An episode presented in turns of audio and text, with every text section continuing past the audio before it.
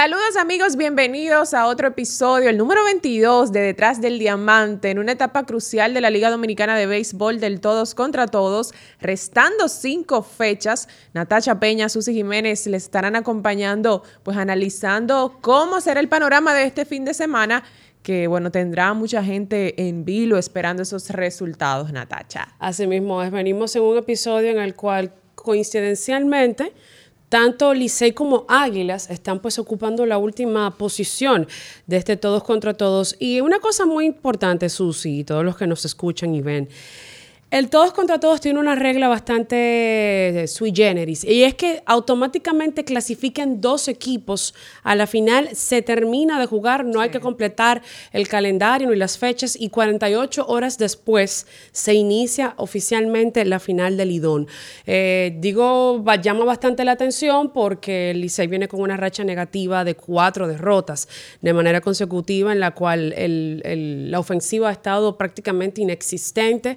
Es ha sido, diríamos, que el talón de Aquiles de los Tigres durante toda la campaña, pero en un todos contra todos, cuando cada partido cuenta, pues se siente un poquito más, duele un poquito más. Y yo diría que ya desde el cuadrangular de de Sergio Alcántara eh, para dejar en el terreno a las Águilas, pues ahí empezó la mala racha, no ha habido forma de que se puedan pues meter en una victoria los Tigres del Licey que vieron hasta en el enfrentamiento contra estrellas de, pasados días, como hasta el picheo les falló, que ha sido pues eh, la piedra angular del equipo en lo que va de la temporada. Bueno, así, así como el Licey está en un mal momento con esas cuatro derrotas, las estrellas son el equipo de los últimos juegos, con cuatro victorias una de esa racha pues bien positiva cuando estaban en un panorama eh, nada halagüeño. Estamos hablando de la semana pasada, eh, cómo cambian las cosas día tras día en el todos contra todos. Las estrellas pudieron combinar una muy buena ofensiva, jugadores eh, que pudieron tener un mejor momento, algunos cambios en la alineación.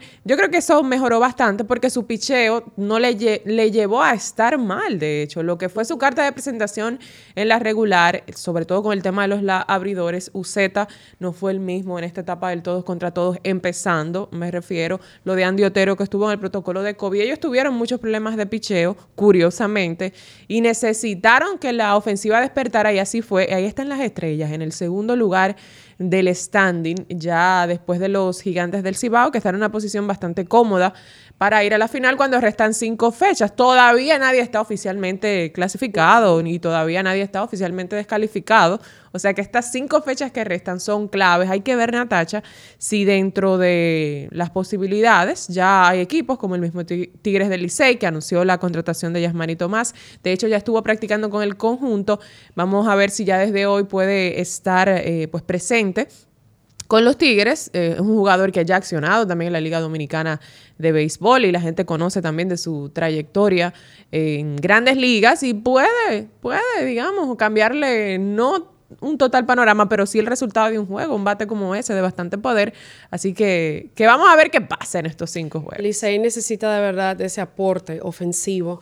Eh, Yasmanito más que ya había venido con las estrellas y con los leones. Con las estrellas, de hecho, fue su primera ocasión acá en la liga y sí. creo que fue el año del campeonato de las estrellas orientales. En el caso de las estrellas, ya que estoy mencionándolas, Susi han ganado partidos muy trascendentales, eh, ganando en Santiago en dos ocasiones, ganando a los Tigres del Licey eh, aquí en, la, en, el Estadio Quisqueya Juan Marichal de manera apabullante, ganando sus partidos en la casa. O sea, de verdad que ha estado bastante bien el conjunto de las estrellas en estos encuentros. Y hemos tenido muy buenos cuadrangulares en sentido general en el todos contra todos. De hecho, tuvimos una rachita de tres, de tres días consecutivos en los cuales habían encuentros que terminaban por la vía de dejar en el terreno y en un cuadrangular. Bastante impresionante lo que se ha Eh, yo diría, habría que consultar esos numeritos, pero yo me atrevería, hablando así por el aire, de que la figura del cuadrangular ha sido más constante, tomando en cuenta que la muestra es más pequeña en el round robin con relación a la serie regular, y se ha visto más eso de terminar partidos con cuadrangulares y el aporte ofensivo que han estado teniendo los conjuntos. Eh, Junior Lake, el mismo Robinson Cano ha estado bastante bien eh, y de verdad que las cosas lucen bien para ese conjunto oriental. En el caso de los gigantes, eh, el que mejor está con relación a los demás conjuntos. Y tal como dice Susi, todavía no hay nada asegurado. Lo que sí llama la atención es que tanto Licey y Águilas con el mismo récord ya se tiene por garantía de que no van a ir los dos a la serie final porque van a tener, todavía le quedan enfrentamientos directos y va a perder algunos. O sea, eso te dice que por lo menos un Licey Águilas en la final no va a haber. Es así, bueno, y yo creo que ahora que mencionas a Águilas, es el equipo que más mucha inconsistencia de parte de Águilas Ibaeñas en la última semana sobre todo. Ellos han tenido, se han dividido en los problemas, han tenido problemas de picheo, hay juegos que han cambiado en el último tramo, hablando de ese picheo de relevo. Este, han sido parte también de, bueno, el fin de semana fueron parte ahí también de, digamos, de una racha que pudo beneficiarles, un batazo oportuno de Juan Lagares también en un partido crucial que, digamos, lo mantuvo en el escenario con vida, pero de verdad ha sido el equipo más inconsistente con relación a rendimiento en la última semana. Las Águilas Ibaeñas, recuerden que ellos son los actuales campeones, hay muchas cosas que no han salido bien, fuera de lo que uno ha visto del relevo y algunos jugadores de ofensiva que quizás no han estado a la altura. Este, ellos pudieron, tuvieron que perder a Celo Almonte, un, un hombre crucial en esa alineación por algunos partidos, ya en un tramo difícil. Eh, esperaban el resultado de algunos jugadores que habían sido contratados y que habían sido seleccionados en el draft de reingreso y quizás tampoco han estado a la altura.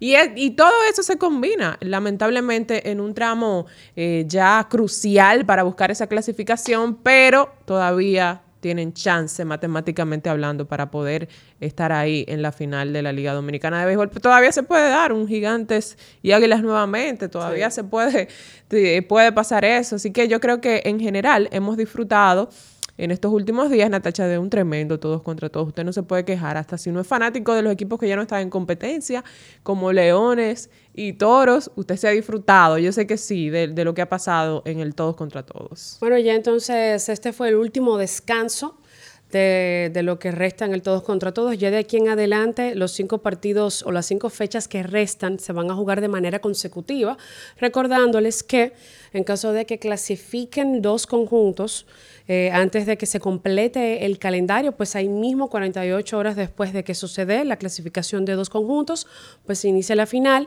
Por lo pronto en este jueves se van a repetir los enfrentamientos del pasado martes, solamente cambiando de sede, es decir, hoy Gigantes y Licey en el estadio Juan, eh, Julián Javier. Y pues entonces las estrellas enfrentando a las águilas, eh, en esta ocasión en el Tetelo Vargas. Bueno, es así. Eh, nosotros tenemos un invitado que nos va a acompañar a analizar estas cinco fechas que restan de ser necesarias de que se jueguen el panorama de lo que ha pasado en los últimos siete partidos, digamos, de este todos contra todos. Así que vamos a ver, Natacha, a quién tenemos con nosotros acompañándonos hoy en Detrás del Diamante.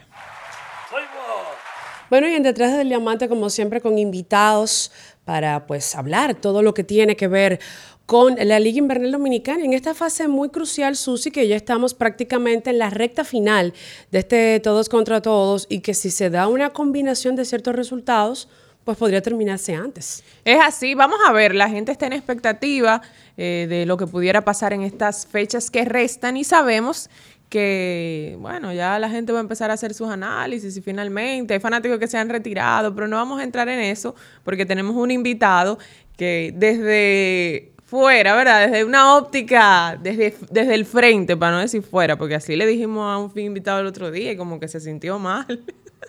Tenemos a Víctor Baez, el Big Vice con nosotros aquí en Detrás del Diamante. Víctor, bienvenido aquí a nuestra eh, plataforma en Falla Media de Detrás del Diamante. Me siento como una espina entre rosas. Gracias, chicas, por la invitación. De verdad que sí, un, un honor grandísimo poder compartir micrófono con ustedes. Víctor, vamos al fuego, como dicen de una vez. Eh, Round robin, todos contra todos, tal como decía Susi, viéndolo desde afuera. Digo viéndolo desde afuera porque no estás eh, pues dentro de, la interioridad de un equipo, que a veces uno se enfoca mucho en lo que está viendo en su propio equipo. ¿Cómo has visto este round robin? Eh, ya volviendo a las 18 fechas, con, como de costumbre, recuerden que la pasada campaña no se tuvo esa modalidad, se tuvo semifinal directa. ¿Cómo has visto este round robin? Bueno, yo creo que los pronósticos de la mayoría se han ido dando. Eh, cuando uno vio ese draft de reingreso, eh, las selecciones, por ejemplo, de los gigantes, de la forma en que se fortalecieron, yo creo que nadie se atrevió a decir que los gigantes no iban a avanzar a la final, porque la verdad es que con la ofensiva que tenían y con lo bien que se reforzaron en el picheo, eran los grandes favoritos para, para por lo menos avanzar a la, a la final y si no es que ganarlo todo. Entonces, ver el dominio que han tenido, a pesar de que en las derrotas, dos, me parece que han sido dos de, las derrotas han sido por blanqueadas. Sí. Pero no debe ser sorpresa el dominio que han tenido. Quizás algo sorpresivo, lo dominante que ha sido el picheo eh, a, extremo. Porque con cómo se reforzaron se suponía que iba a mejorar bastante. Pero cuando tú ves la efectividad, sobre todo considerando el factor parque, es sorprendente lo que han hecho los gigantes en ese sentido. No el resultado, pero sí cómo, eh, cómo ese picheo se ha comportado. Y cuando tú ves que eh, en ese draft, y me vuelvo un poquito hacia atrás, ese draft, en una quinta ronda, cogen un Eric Romero que va a abrir esta noche. Óyeme, la verdad es que el trabajo que se hizo en ese sentido fue sencillamente fuera de serie. Sabes que estamos en un momento ahora que pues fue a sueto ayer y ya las fechas que restan determinarán quién va a la final. Pero hay dos rachas que llaman mucho la atención, la de las estrellas con cuatro victorias y la de los Tigres con cuatro derrotas. Eh, viéndolo ya desde el aspecto de analista, sobre todo el caso de las estrellas que llama mucho la atención porque en un momento uno veía que ofensivamente el equipo no respondía y eso ha variado en esos últimas cuatro victorias. También ha variado un factor que mucha gente ha entendido que puede incidir, que es que Tatis Jr no ha estado directamente, aunque está, me imagino también, ¿verdad? Aunque no esté en presencia, está ahí con Pedro López, pero eh, desde tu punto de vista, Víctor, ¿qué, ha favorecido a las estrellas en estos últimos cuatro encuentros? Bueno, eh, el bateo ha estado presente y cuando tú ves ese, esos cuatro bateadores de Jeremy Peña, Junior Lake, Robinson Cano, Jamaico Navarro, bateando, eh, no, en ese, no necesariamente en ese mismo orden, pero bateando todos juntos, uno tenía que suponer que que ese equipo iba a batear. Jeremy Peña se perdió varios partidos, ustedes saben que estuvo en el protocolo. Eh, eh, y, pero cuando tú lo ves los cuatro juntos, tú se, aquí, hay, aquí hay mucha probabilidad de, hacer carrera. Sin mencionar los otros protagonistas eh, como Gustavo Núñez, como Cristian Betancourt, entre otros. Pero esos cuatro te, te, daban, te indicaban que ese equipo tenía que producir carreras. El picheo fue, sobre todo el picheo abridor, fue quien los llevó a la clasificación durante un tiempo. Eh, el picheo estuvo horrible, pero desde que llegó Andy Otero otra vez, que también se perdió unos partidos por el, por el COVID-19, el picheo, el picheo ha, mejorado bastante. De hecho, en la racha de cuatro victorias, el picheo eh, no ha sido el mejor de la liga, pero eh, están permitiendo alrededor de cuatro carreras, pero están haciendo más de seis por juego. Cuando tú mantienes eso, esa ese diferencial de carreras de esa manera, obviamente tú vas a, ganar muchos partidos. Yo era de lo que decía que la final tenía que ser los dos equipos de Macorís, porque yo entendía que de la forma que se reforzaron ambos en el draft, los hacía más fuertes. Todavía cualquier cosa puede pasar. Yo creo que los gigantes ya tienen, pueden empezar a vender el, abono para la final. Pero cualquier cosa puede pasar todavía en, el, en, en ese segundo, para ese segundo clasificado. Pero yo creo que las estrellas también eh, tienen, obviamente el, standing lo dice todo, tiene muchísimas probabilidades de, avanzar. Eh, la verdad que ese equipo de las estrellas orientales, cualquier integración que puedan recibir de, de sus grandes ligas, que si avanzan a la final, algunos han dicho que quizás se pongan el uniforme, un arma de doble filo, debutar en una final, pero la realidad es que es un equipo que que debe dar mucha agua de beber. Hablas del COVID-19 como ha sido pues una constante durante todo el todos contra todos. Eh, afortunadamente en esta oportunidad con la variante que hay eh, han sido ausencias no muy prolongadas. Sí, por suerte. Aunque si a usted se le va un, abridor y le salta una apertura, como fue el caso de Andy Otero, te puede perjudicar bastante. Vamos a movernos ahora hacia los Tigres del Licey, que es el equipo que ahora mismo los fanáticos no están muy contentos. Y desde ese cuadrangular de Sergi para dejar en el terreno a las Águilas Ibaeñas la semana pasada, ha sido difícil para Licey batear. Y yo diría, Víctor, que esa parte de la ofensiva ha sido una constante en toda la campaña. Lo, que se le puede agregar en esta mala racha ha sido como en el partido de las estrellas, contra las estrellas, pues mm, el picheo nos respondió que sí ha sido la, el arma de guerra del Licey en toda la temporada, el buen picheo. Sí. ¿Qué hablar de lo que se ha visto y las expectativas que ha tenido el equipo o los fanáticos con integraciones que lamentablemente, contrataciones que no han dado la talla, como es el caso del, del importado Kyle Martin. Martin. Bueno, uno asume que vimos en el miércoles el último partido de Cal Martin. Ellos no han anunciado nada. Lo más probable que sea que Yasmani Tomás lo sustituya, pero la realidad es que el picheo te gana juegos. Y por eso el Licey está aquí en, en, todos contra todos. Sin embargo, en la racha de cuatro derrotas, el picheo ha sido el peor de, la liga. Sin embargo, y el bateo ha seguido ausente. Totalmente. Eh, pero la que pasa es que yo me imagino que el fanático de los Tigres del Licey tiene que estar algo molesto, porque no se han visto movimientos para, por lo menos de trascendencia. No solamente por los resultados, sino también eh, en su momento, hasta que llegó Carl Martin, o que anunciaron a Carl Martin, decía, pero ¿dónde está ese bate? Que un bate no un jugador no te va a cambiar un equipo.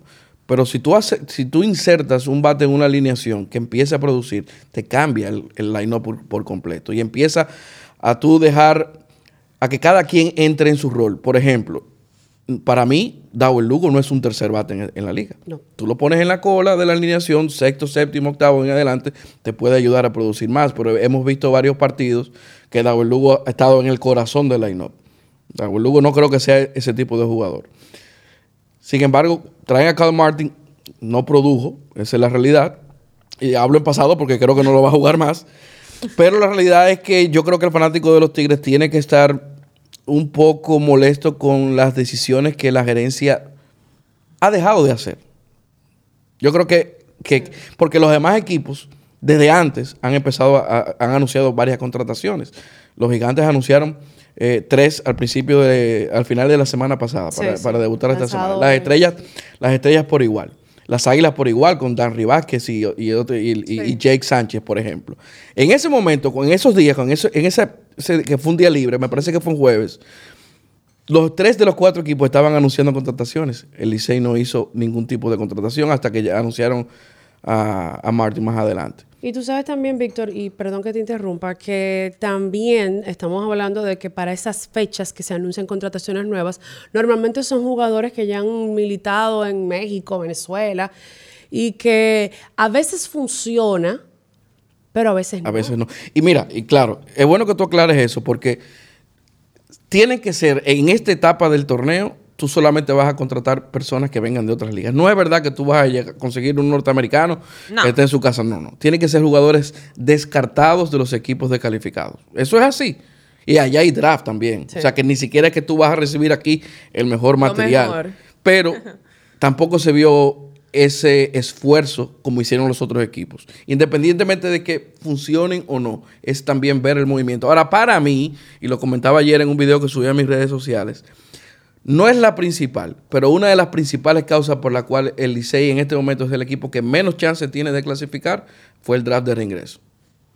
Esa es mi opinión. Primero, es verdad que necesitaban un catcher. Sí. Yo no, en cierta forma, no critico que hayan elegido a René Pinto en primera ronda, pero yo no lo hubiera hecho.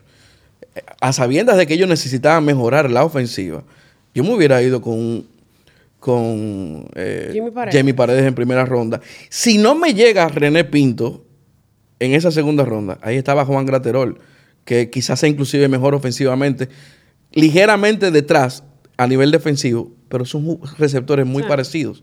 Por ejemplo, nadie eligió, y Licey le hubiera caído como anillo al dedo, un Rubén Sosa.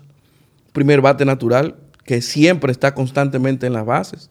Ustedes se imaginan lo, la diferencia, lo diferente que hubiera sido la line-up del Licey con Rubén Sosa y Sergio Alcántara bateando 1-2, un Jimmy Paredes quizás tercero, eh, y de ahí en adelante eh, el, resto del, núcleo de los Tigres del Licey, el line-up hubiera sido diferente. Sí, motorizos ofensivos. Claro, porque es que, lo que el problema de los Tigres del Licey no era picheo, era, siempre ha sido bateo. Entonces eligen tres lanzadores, en Rainer Cruz, eh, no recuerdo los otros dos ahora. Pero al final ni siquiera lo están utilizando. Tú te pones a ver, tú sumas los tres lanzadores que eligieron los Tigres del Licey y Fernando Abad tiene más innings, él solo, que lo que tienen esos tres lanzadores del Licey. Peter O'Brien fue el mismo O'Brien de la serie regular. Para mí eso no era una selección que ellos necesitaban, porque un equipo que no se envasa y que no estaba bateando, O'Brien no iba a ser la solución.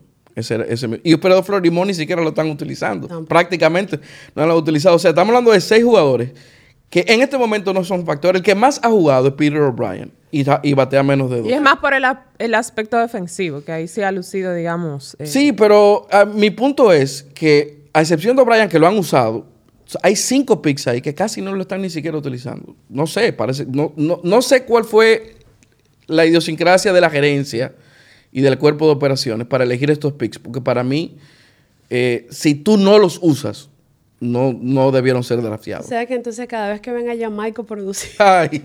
con las estrellas. A mí me gustó ese cambio. Ay, una vez. a todos. Habla. Claro, a todos los fanáticos de los toros. Carlos Franco que lo usaron en un juego pasado eh, de emergente.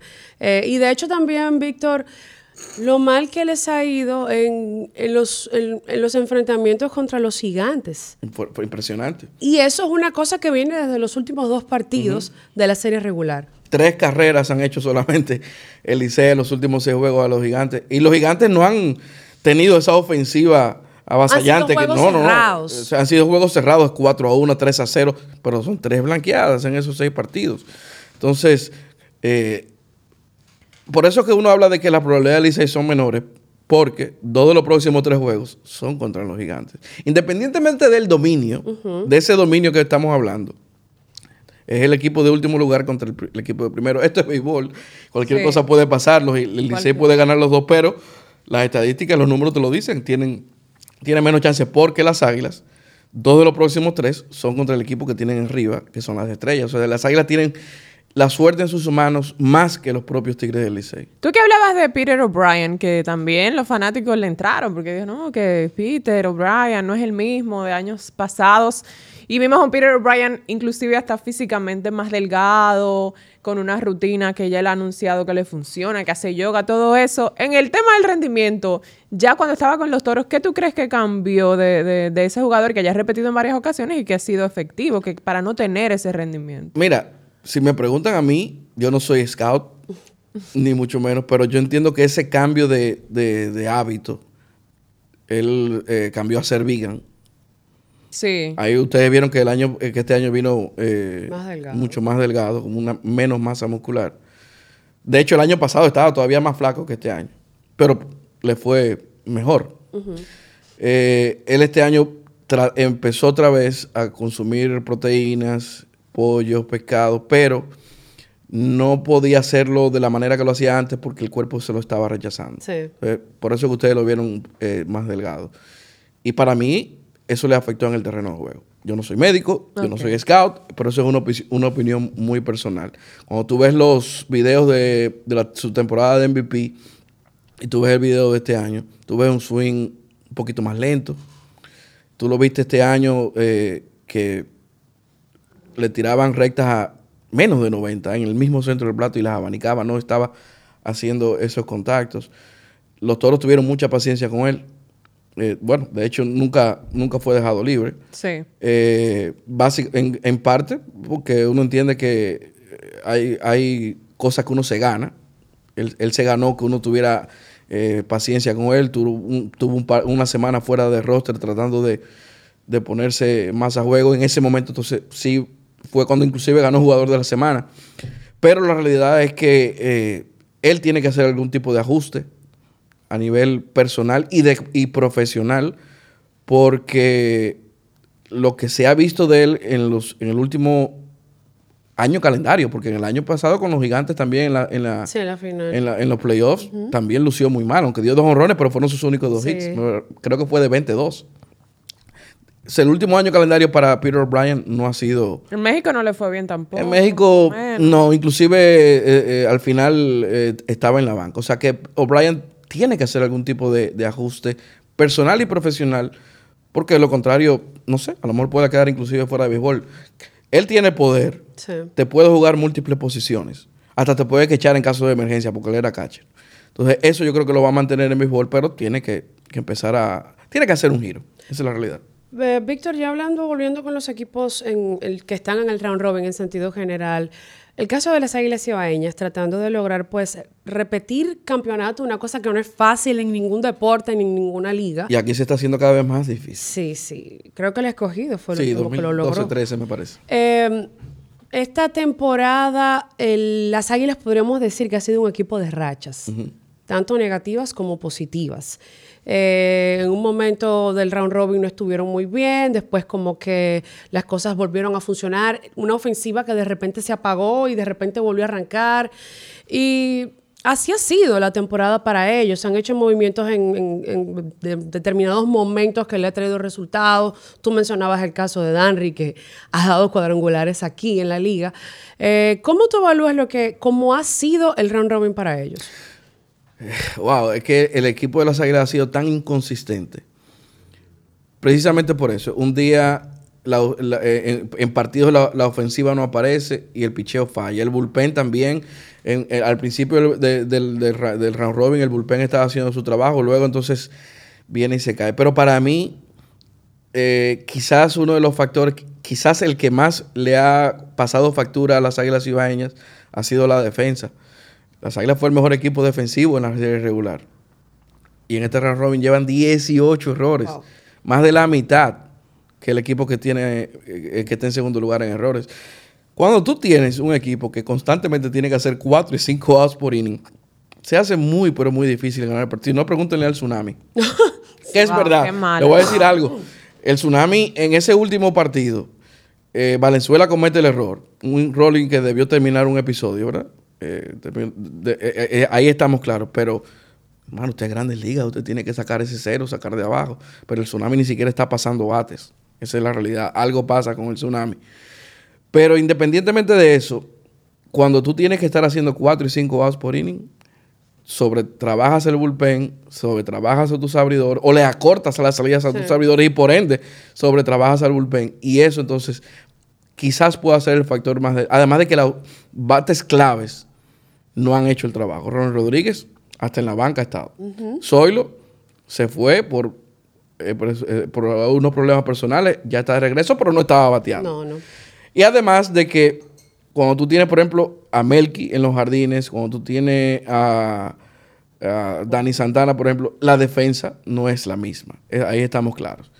Ahora está Víctor Robles, eso ayuda muchísimo a prevenir carreras y tú mueves entonces ahí a un Lagares a un jardín de la derecha ahí eso mejora constantemente, pero la defensa, sobre todo el infield, le ha costado muchas, muchas carreras y muchos partidos a las Águilas. En e, eh, abusando un poquito de ti, Víctor, en el tema no de analista, sino de que también estar involucrado con los toros en el aspecto de operaciones, ¿qué tú crees que duele más? Esto es abstracto. Mm.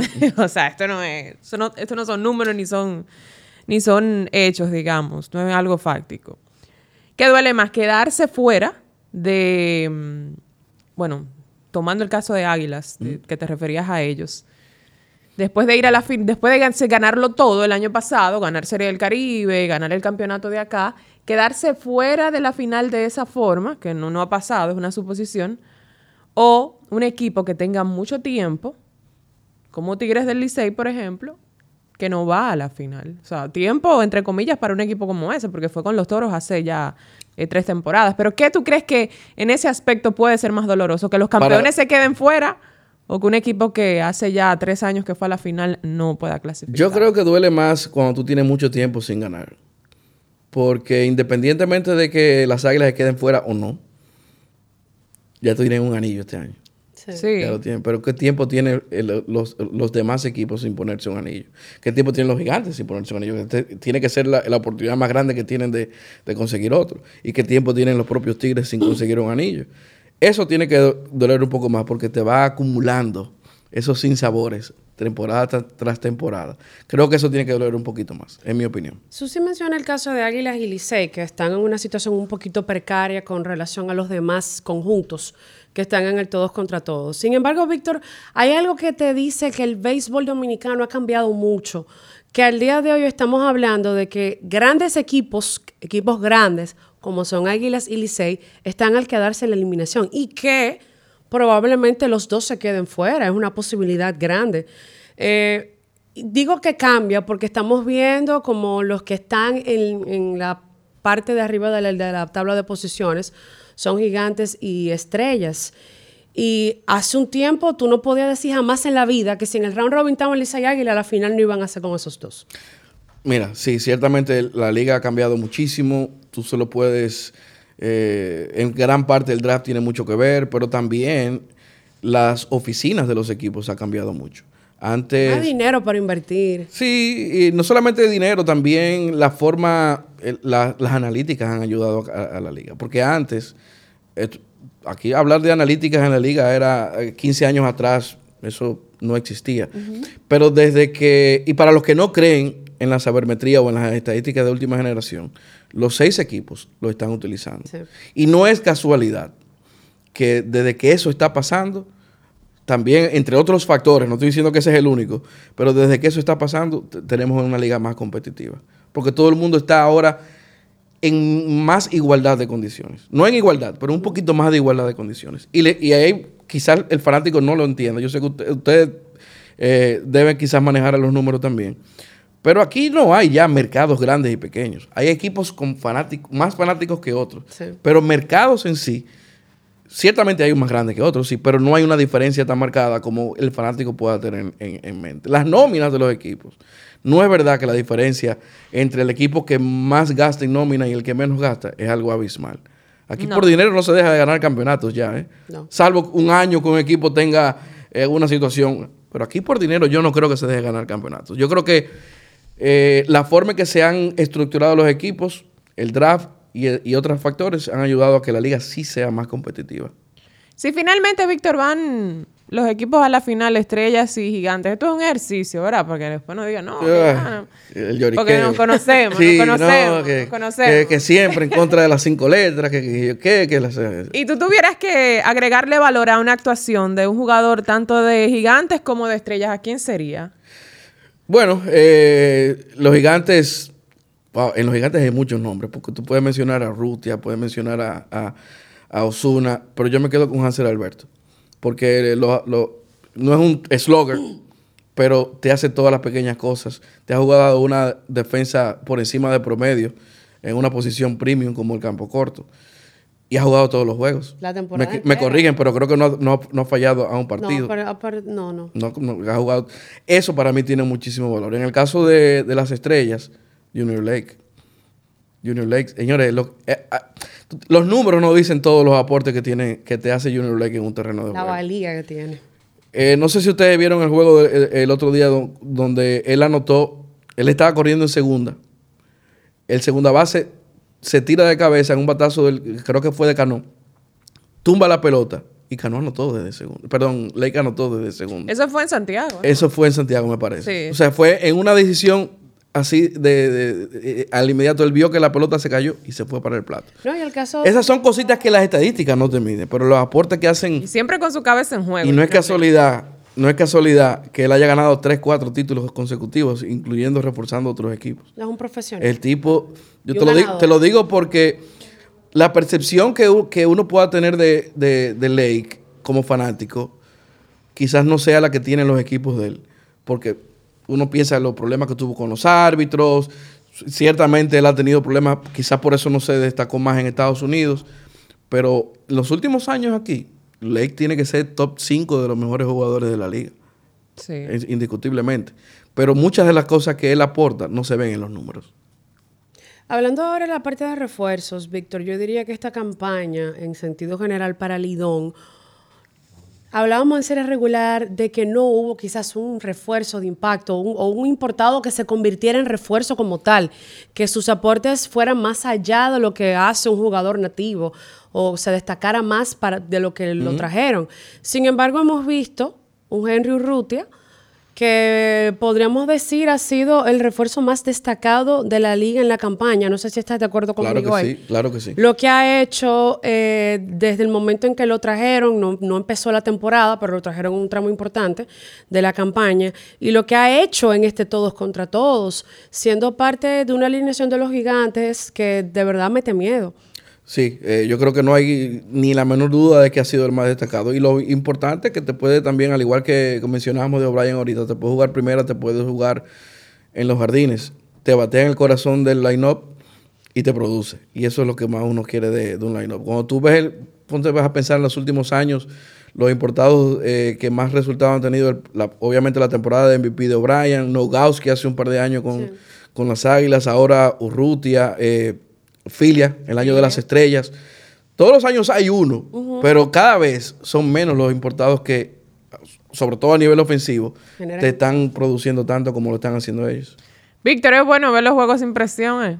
No, no es bueno. ¿Cómo que no? No, no, no. Yo prefiero, yo prefiero estar eh, sufriendo en un round robin que, ver, que verlo desde afuera. Créanme que no, no es divertido, no es divertido. Pero no se disfrutan porque te vimos el otro día ahí en el Quique, ya no sé. Bueno, no, imagínese, ya que uno tiene, ya que uno está afuera, descalificado, descalificado, uno tiene que gozárselo y, y, comportarse por primera vez o en mucho tiempo como un fanático y tratar de, de gozar y dar la cuerda y demás, pero no, yo prefiero, yo, prefiero estar en la situación del 16 sufriendo que afuera y de calificar. Víctor, y ustedes en las redes de los toros, como de esa costumbre, han permanecido activos. De hecho, los juegos hacen un play by play de los juegos aún sin estar, dando cuerda como debe de ser. Y se, se han disfrutado. De hecho, han sido una de las, de las cosas que se ha disfrutado de, del round robin en las redes sociales. Bueno, de hecho, a pues tuvimos que comprarle el pasaje de ida ya para Estados Unidos. lo, vamos a marchar para que se vaya el domingo porque hay unos fanáticos eh, azules y, amarillos, perdón, que, que no quieren saber mucho de él en, este momento. Sí, pero la verdad es que pues San, que es el, que maneja las redes del equipo, director de mercadeo de mercadeo digital de los toros, yo creo que no hay que hablar mucho de lo que él ha hecho en los últimos años. Cuando tú ves eh, el, crecimiento y el engagement, sobre todo, el enganche que tiene la gente con fanáticos o no fanáticos de los toros, con la cuenta del equipo, ha sido sencillamente sencillamente fuera de serie. Ojalá. Vamos a orar por la salud de, de Puesan, por su bienestar. Para ir al play, el miércoles tuvo que vestirse de, a, full. Así me Ando con un saco a full. Yo no, pero tú estás a otro nivel. Víctor, entonces yo creo que sin temor a equivocarnos, tú prácticamente diste tus favoritos para la final. Bueno, lo di antes de y lo, y lo mantengo, que son los dos equipos de, de Macorís.